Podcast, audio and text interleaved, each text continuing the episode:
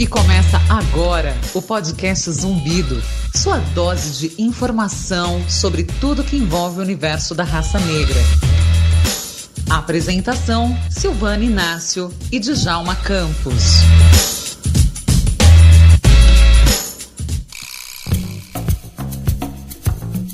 Olá, eu sou a Silvana Inácio. Olá, eu sou o Djalma Campos e esse é o primeiro episódio do Zumbido Podcast.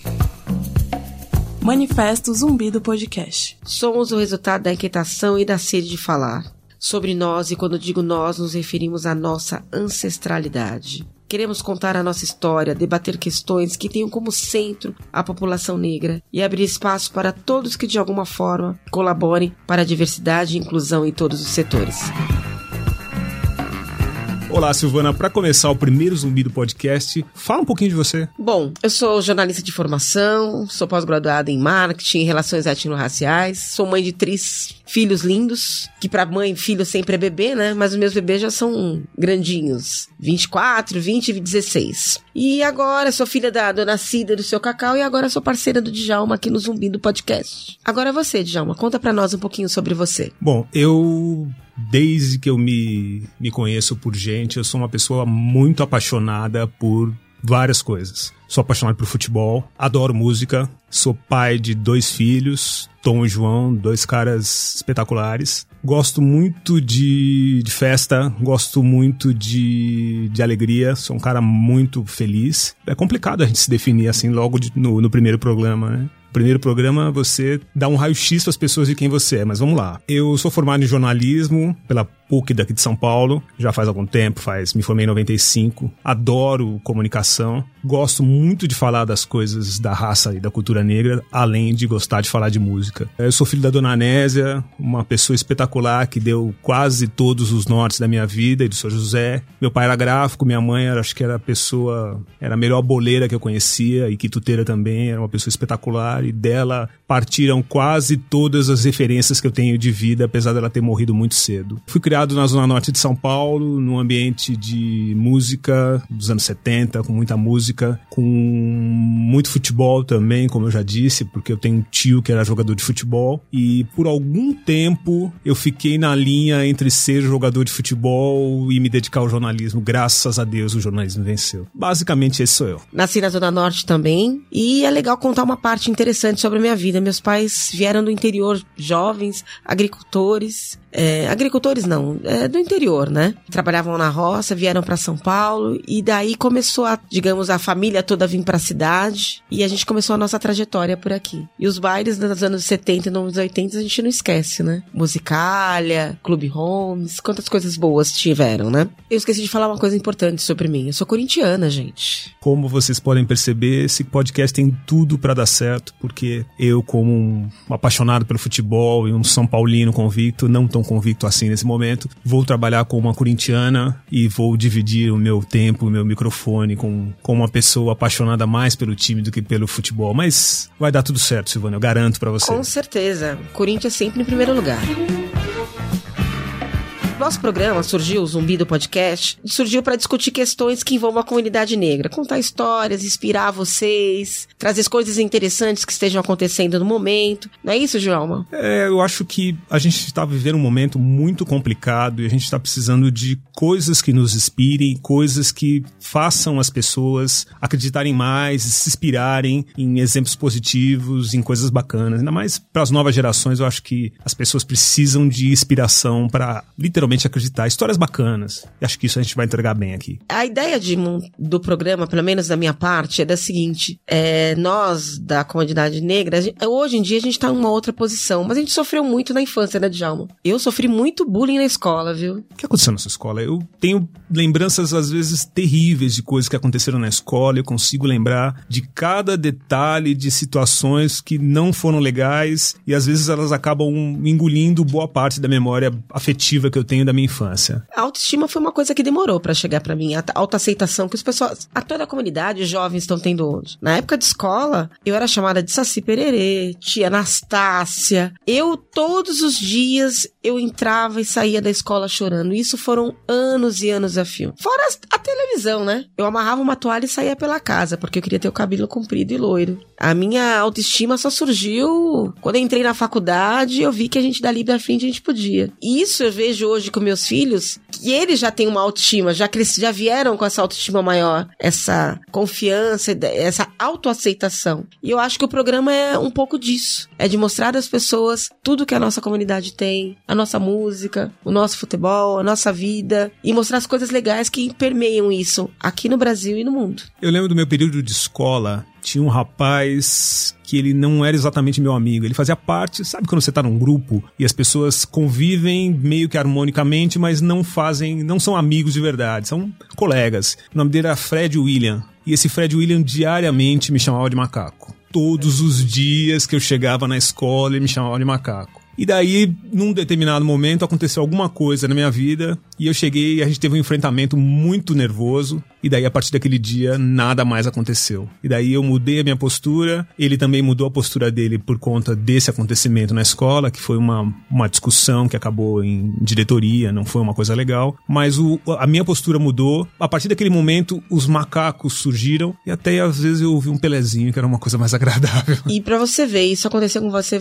há muito tempo. E a gente teve um caso recente aí, o Tyson e o Dentinho, agredidos no campo. A gente tá no século XXI e ainda tem esse tipo de bullying, de uma certa forma de bullying ofensivo. É que eu acho que é muito complicado para nós negros quando a gente enxerga essas situações e não vê reações. Uma reação que tem a ver com o tamanho do que aconteceu, por exemplo, a FIFA não responder para os clubes da Rússia da forma que ela deveria, punindo o clube, tirando pontos. No final, nós, no dia que nós estamos gravando aqui, nós recebemos a notícia que o, foi o contrário, né? Foi o Tyson que foi punido e não o clube que, que o ofendeu. Então, a gente sempre fica com a sensação de que as leis que vão regular o racismo, elas nunca são do, na medida do que a gente esperava que acontecesse, mas, como você disse, a gente já caminhou bastante. Com certeza, mas a gente tá bem longe do ideal ainda. Mas você falou de coisas ruins. Quais foram as, as aquelas coisinhas que fizeram a, a jovem Silvana se tornar essa mulher empoderada que ela é hoje? A Silvana que todo mundo olha e, e respeita e tem aquela, aquela imagem de uma mulher forte. Nossa, tudo isso? Tudo isso eu? Sim, sim, sim, sim. Porque a gente tá falando da nossa construção e contando para as pessoas como é que surgiu o, o zumbido e como é que surgiu, com quem somos nós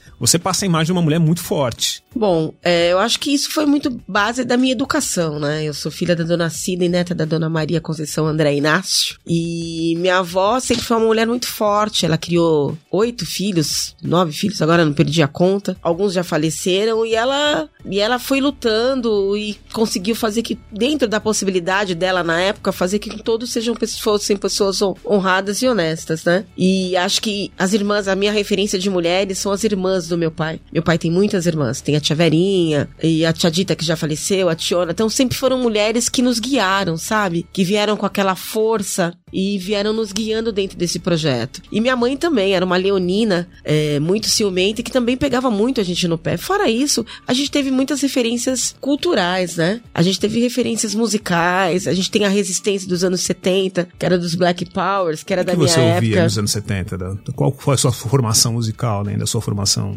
Ah, eu curtia muitos bailes na época, na minha, na minha juventude, né? Então tinha musicalha, tinha os Carlos, então a gente curtia muito Tim Maia, Tim Maia, Jorge Ben. Também teve uma parte da minha vida também que eu comecei a curtir bastante. Na época a gente falava que era forró. Que era o Alceu Valença, Zezé Amelinha e outros, né? Então eu tive uma formação musical muito eclética. Além do samba, é claro, que sempre permeou, né? Festa sem escutar. Ah, muito samba rock, curtindo Ray Charles, Stevie Wonder e outros assim por diante. Então, minha formação musical ela foi bem eclética. E essa força vem daí, vem da família, que é a base de tudo, né? Sabe que você está falando da sua família? Boa parte das minhas referências de vida vem da, da, minha família. Eu comecei a lembrar aqui de uma história que quando eu era garoto eu comecei a fuçar nos álbuns da minha família. E entre os das fotos do álbum da minha família tinha uma foto do meu tio com a rainha da Inglaterra. Que chique, hein? Pois é, meu tio, que me deu o nome, é Djalma Santos. Ele foi bicampeão mundial de futebol com a seleção brasileira. Disputou três Copas, ganhou duas. E durante a minha infância eu cresci mergulhado no meio das referências das imagens do meu tio, das histórias do meu tio e das coisas que ele fez. Então, uma das coisas que eu vi e cresci vendo foi uma foto enorme do meu tio beijando a mão da rainha da Inglaterra. Beijando a mão não, que não podia, né? Fugia do protocolo. Mas meu tio do lado da rainha da Inglaterra. E isso fez com os meus olhinhos brilhassem. Eu falei, poxa... Se ele pode, eu também pode. Mas com o mesmo nome que o meu, então eu sou de Djalma Campos, ele é de Djalma Santos. As pessoas confundem quando estão falando comigo, achando que eu sou o Santos. E daí eu falei, poxa, ele conseguiu chegar na rainha da Inglaterra, se tornou bicampeão mundial de futebol, que é uma coisa que eu sempre adorei. E daí já, já serviu como um caminho, assim. Depois eu fui crescendo, eu tenho um irmão 11 anos mais velho que eu, e ele se formou em agronomia na, na USP, no Exalc, em Piracicaba. E aquilo foi um, assim, foi um marco para minha família, porque minha mãe tinha alguns sonhos, dentre eles que todos os filhos fizessem faculdade. Então, 90% dos meus irmãos são formados em boas universidades. Esse irmão, Alexandre, é formado na USP, eu sou formado na PUC, a minha irmã é fonoaudióloga formada na PUC também. Eu tenho uma outra irmã que tem duas faculdades, metodista e mais um curso onde ela se formou em psicologia e também tem um curso de nutrição que ela nem se apaixonou muito, mas que foram referências muito fortes e claro, né, as referências musicais, aí é difícil falar porque eu tenho muitas, mas das que eu lembro da infância, é, James Brown foi uma coisa muito, muito forte, muito marcante. Quando eu vi James Brown, talvez eu lembre, consiga te dizer o cheiro e aonde eu estava quando eu vi pela primeira vez James Brown. Uma coisa muito marcante. Talvez seja o, o thriller da minha infância, assim, sabe? Além do thriller do Michael Jackson, que também sei onde oh, eu estava. Michael é. Jackson Eu é, sei onde eu faz estava. parte de todo mas mundo. quando eu vi James Brown, parece que soltou um pino na minha cabeça e me falou vá por ali. James Brown, a gente lembra dele cantando e dele dançando, né? Ele agitava qualquer lugar. I wanna get into it, man, you know. Like a, like a sex machine, man. Moving, doing it, you know. Can I count it off? One, two, three, four. Get up, get on up, get up, get on up. Stay on the scene, get on up, like a sex machine. Agora você me falando isso, me veio uma coisa na memória. Fora musical, eu tenho uma tia, é, a gente chamava ela de tio, né? Justina. Ela tem uma coleção de LPs. Ela faleceu, infelizmente. Mas ela tinha uma coleção de LPs. Acho que ela tinha pelo menos uns 60, uns 600 todos esses aí catalogados e ninguém põe a mão. Eu não sei onde foram passar para esses LPs, mas cada um deles tem uma história e eu dancei todos. E acho que entre as referências que você falou, também tem uma referência para falar. Eu tenho a paixão do futebol não é à toa, né? Também tenho dois tios que foram jogadores de futebol. Um, inclusive, parou porque quebraram a perna dele em cinco lugares. Na época, futebol não tinha tantas regras como não tinha isso há 30, 40 anos atrás. E a outra referência também, acho que nessa questão de, de empreendedorismo, de buscar as coisas do que você quer, é meu pai. E é, a gente é de família humilde. Lá no interior, ele começou desde pequeno, como existe nos Estados Unidos, né? Mas aqui no Brasil a gente faz por necessidade, vender garrafa. Seu pai já era um empreendedor ele, nato. nato. Ele vendendo a garrafa. Ele ia nos vizinhos, comprava as garrafas, vendia. E com, com o dinheiro que ele vendeu essas garrafas, ele veio para São Paulo, ele arrumou um emprego, ele se consolidou e trouxe todos os irmãos e os pais e trouxe a gente para cá. Então, independente da formação dele de educação, eu acho que ele, ele conseguiu coisas que muitas pessoas não conseguiam. Conseguiu que eu e meus irmãos fizéssemos universidade, que tivéssemos um caminho, tanto ele como minha mãe. Então, eu acho que muito, não só nós, mas acho que isso faz parte da história da família de todo, de várias pessoas da comunidade negra, né? Várias pessoas que a família tá sempre empurrando. Não é à toa que hoje nós já somos mais de 50% dentro das universidades. Você falando de universidade, agora há pouco você falou de jornalismo. O que que fez a Silvana se apaixonar pelo jornalismo? Meu, quando eu vi a Glória Maria na televisão, com água até a cintura, eu falava, meu Deus, e, a, e engraçado é que cada vez ela, todas as pautas que davam para ela, na visão, eram as piores. Ela era meio que um soldado, missão dada, missão cumprida. Ela ia e fazia. Então, isso eu acho que fez uma, uma geração de jornalistas bem diferente, porque a gente foi, assim, é, é, ensinado a cultuar a matéria, a história. Não tinha aquela coisa do ego, de você botar a cara no ar para as pessoas te verem. Ou você fazia um trabalho excepcional para ser lido pelo Cid e pelo Sérgio, ou então você não fazia nada. E não parou nunca mais, porque o que teve de celebridade que você, que ela entrevistou, né? Quer dizer, entre as muitas, muitas, né? É, causa inveja, inclusive, há muito repórter por aí, há muita gente que faz cobertura, né? Porque teve de tudo um pouco, né? Teve Michael Jackson em 96, a Madonna em 2005, é, mas... Elton ó, John. Às vezes você achava que ela estava no meio do tiroteio. Teve, teve várias matérias que ela estava no meio do tiroteio. Eu acho que mesmo com medo, ela cumpria a missão dela. E aquilo ali foi me apaixonando. Eu, quando eu falei que fui fazer jornalismo, minha mãe falou: você vai vender jornal, você vê negro na televisão fazendo jornalismo. Minha mãe queria que eu fizesse direito, que eu fizesse medicina. Eu falei, eu vou faço jornalismo, eu não faço nada. Não virei, não, não, não, não estou na TV Globo, mas eu acho que desde o dia que eu me formei entrei na faculdade, eu vivo disso. Então, acho que isso já é uma realização. Com certeza. Num país onde a gente fala que existe o racismo, que existe espaço, mesmo que eu não esteja nas frentes das câmeras, né? Por trás eu tô sempre trabalhando dentro da área. E tá aqui no podcast é uma chance agora das pessoas me conhecerem um pouquinho mais de perto. Você tá falando de uma história muito curiosa que me fez lembrar de uma passagem na minha infância onde eu descobri que eu queria trabalhar com comunicação. Eu ganhei um livro, que era um livro quadradinho, quase que um um, imagine um livro quadrado do tamanho de uma mão de um adulto, mais ou menos, tanto de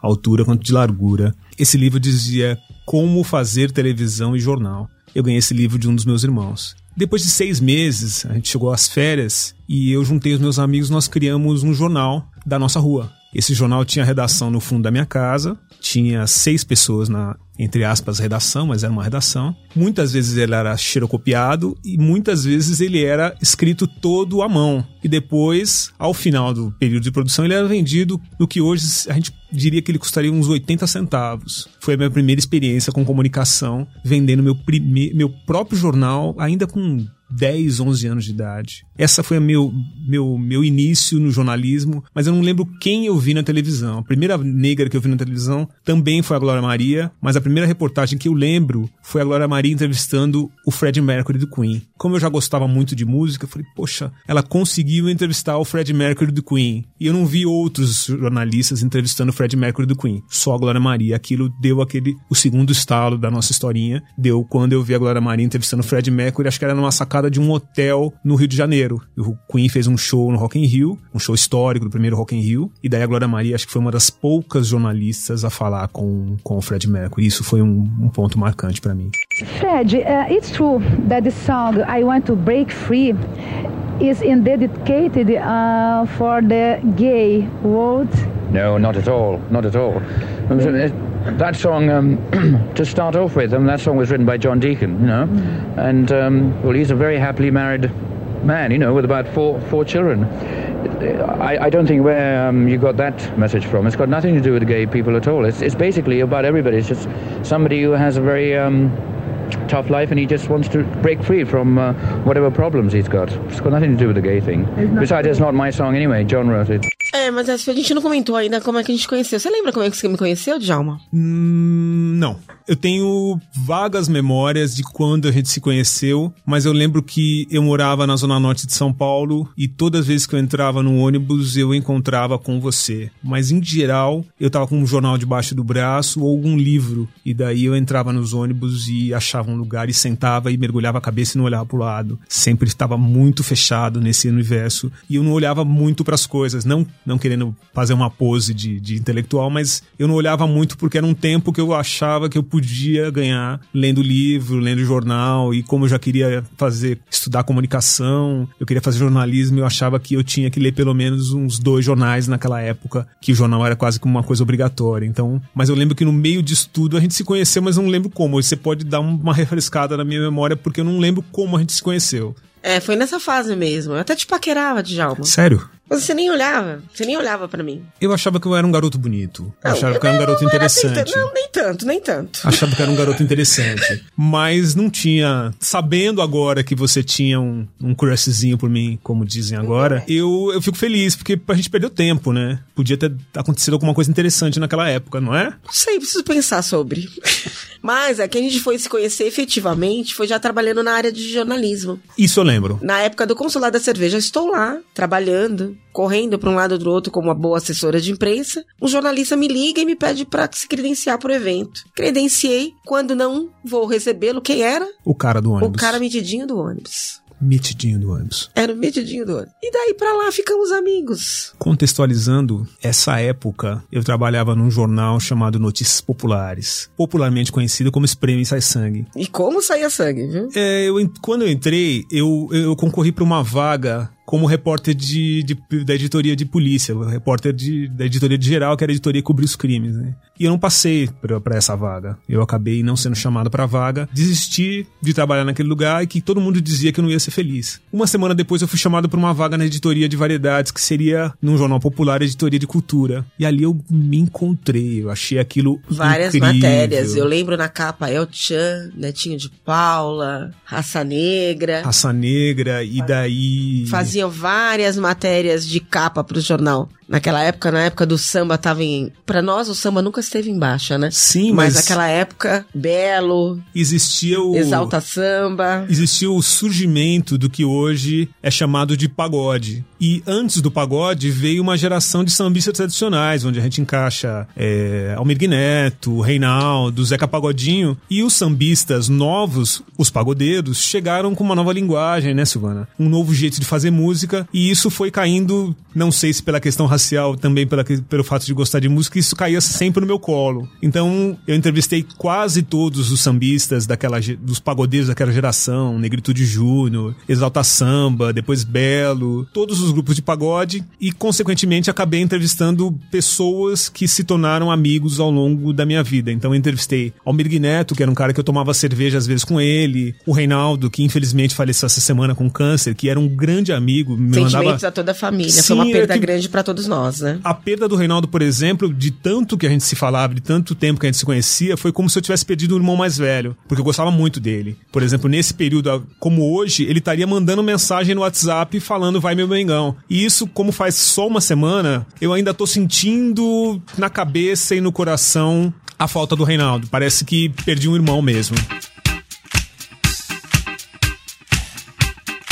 Bom, Djalma, as pessoas devem estar se perguntando. A gente já falou sobre nós, a gente já se apresentou, as pessoas devem estar querendo saber o que, que é esse zumbi do podcast, né? Vamos esclarecer? Vamos esclarecer o que é o Zumbi do Podcast. O Zumbi do Podcast é um podcast sobre cultura negra, sobre assuntos negros, não só sobre cultura. Eu sempre falo sobre cultura e você me corrige com razão. É um, pro- um programa, um podcast que vai falar, vai ter contar com entrevistas, histórias, vai falar de política, mas com o nosso recorte, com a nossa visão de política, evidentemente, com recorte de assuntos que interessam muito a comunidade negra e que às vezes você não encontra nos outros veículos de comunicação ou encontra com, com um olhar meio enviesado, né? Uma coisa meio, meio estranha. Eu acho legal de deixar claro que tudo que interessa a nós negros e as pessoas também que não. Porque para que a gente a ideia, a ideia do programa é disseminar informação para todos, né? E que as pessoas não nos conheçam e saibam de tudo que, que acontece. É que eu acho que pela nossa história, pela nossa identidade, naturalmente esses programas vão ter uma, um DNA conduzindo para o que nós somos. Então, a gente não vai precisar necessariamente falar sempre que nós somos negros,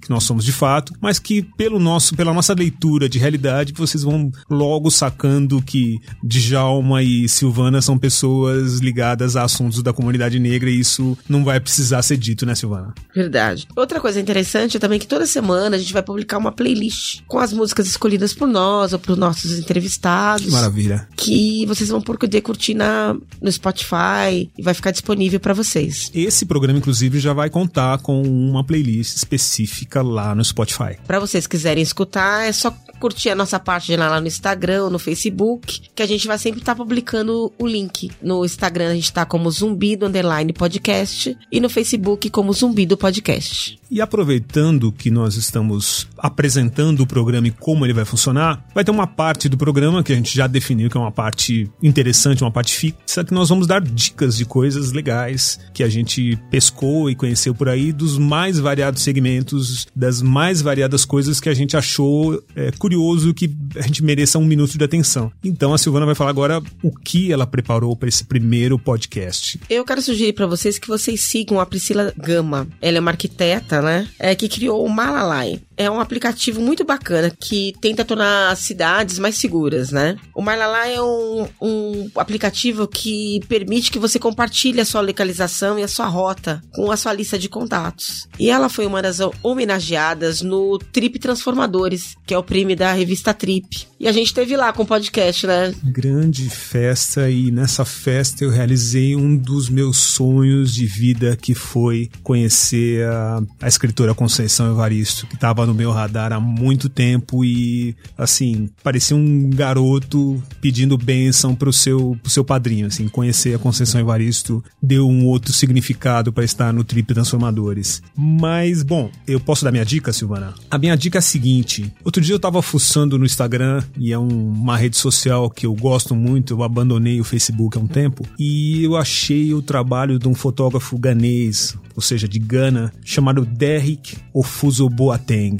O Derek Ofuso Boateng é o cara. Umas fotos incríveis que ele tira com o iPhone. Ele pegou o iPhone dois anos atrás e começou a clicar tudo que ele via pela frente, sem indistintamente, ele conseguiu criar um DNA do que era a comunidade dele. Isso virou um trabalho que é quase, praticamente um dos trabalhos mais significativos da cultura africana hoje. O endereço dele é arroba Derek, underline, o, underline, Boateng no Instagram. Acompanhem e me digam o que vocês acharam nos... Mandem mensagens pra gente e digam o que vocês acharam do, do trabalho do Eric Boateng, que eu achei um trabalho trabalho incrível, incrível. Mistura fotografia e pintura, é uma coisa muito legal. Vocês podem mandar mensagem pra gente pelo direct do Instagram e também pela nossa página no Facebook. Outra dica interessante é assistir o musical A Cor Púrpura, que é um um musical baseado no livro da, da Alice Walker, que já virou filme dirigido pelo Spielberg, que chega em São Paulo agora no próximo dia 6 de dezembro, que é um musical que eu tava muito afim de assistir já há algum tempo. Ele chega com um elenco recheado de negros e com uma superprodução. Eu acho que é meio que obrigatório pra, pra gente estar tá nessa. A gente tá tentando marcar uma entrevista com o elenco da Cor Púrpura e tentando ver se dá liga de, do tempo que eles estiverem aqui em São Paulo de conversar com um zumbi do podcast. É um elenco cheio de negros, um, um musical muito legal, uma superprodução que eu acho que vale a pena de conferir. Estamos chegando ao fim dessa primeira edição do programa do Zumbido. É, e a gente escolheu fazer uma homenagem para a ativista negra Angela Davis, que teve aqui em São Paulo. E é uma das fontes de inspiração para esse podcast. E a gente esteve lá na, na coletiva, né, Silvana? Sim, a gente participou da coletiva durante o dia, que ela fez para a imprensa, que foi incrível. E depois ela falou com mais de 15 mil pessoas lá no Ibirapuera, né? It is wonderful to be here in São Paulo. É maravilhoso estar aqui em São Paulo. And I am honored to be appearing before you today. E eu estou honrada de estar aqui diante de vocês esta noite. So I want to thank you for your support. Eu gostaria de agradecer pelo seu apoio. And more importantly, thank you for the work you are doing to guarantee a future for Brazil, the region and the world. E mais e ainda mais importante, eu gostaria de agradecê-los e agradecê-las por estarem aqui hoje e por estarem executando o trabalho que vai garantir o futuro do Brasil, da região e do mundo. O espírito de Marielle nos deixa a todos imbuídos. We are her legacy. Nós somos o legado dela. And we owe it to her to continue fighting for racial justice. E a ela nós devemos, nós temos o dever de continuar a lutar em prol da justiça racial. They conclude we commit to continuing to strive for the world Marielle dreamed about, a world of freedom, justice and equality for all. Juntos e juntas nós nos comprometeremos a dar continuidade à luta que Marielle visualizou para o mundo. A luta para um mundo no qual a liberdade e a justiça e a igualdade beneficiem a todas e todos. Mas você que teve a oportunidade de chegar perto e conversar com Angela Davis, dei o livro para autografar. Como é que é a mulher por perto, de, de pertinho, assim? Eu não tive essa oportunidade, fiquei muito curioso, porque eu tava trabalhando, tava num dia super atribulado. Como é que é a Angela Davis nesse, no tete a tete, assim, cara a cara? Ela foi extremamente simpática e carinhosa com todo o coletivo negro que tava ali para aquela conversa com ela. Foi muito rápido, né? Mas foi uma coisa marcante. Tinham vários ativistas negros lá dentro do evento, tava a Adriana, da Feira Preta, tava a Dona Jacira, mãe do Emicida, tava a Sueli Carneiro, que é uma mulher que a gente tem que se reverenciar sempre, do GL10, entre outras pessoas e entidades. Foi um momento único e marcante para minha vida, viu? Bom, é isso? Estamos chegando no finalzinho. Antes, eu gostaria de lembrar para que vocês sigam o Zumbido Podcast nas redes sociais. No Instagram, arroba zumbido, underline podcast. E no Facebook, Zumbido Podcast. E a gente sempre vai terminar os episódios do Zumbido Podcast de uma maneira diferente. O de hoje é Motuba, que significa uma benção, praticamente uma benção entre os nagôs na língua iorubá. Então, Motuba. Motuba Shed, Djalma. Até a próxima. Até.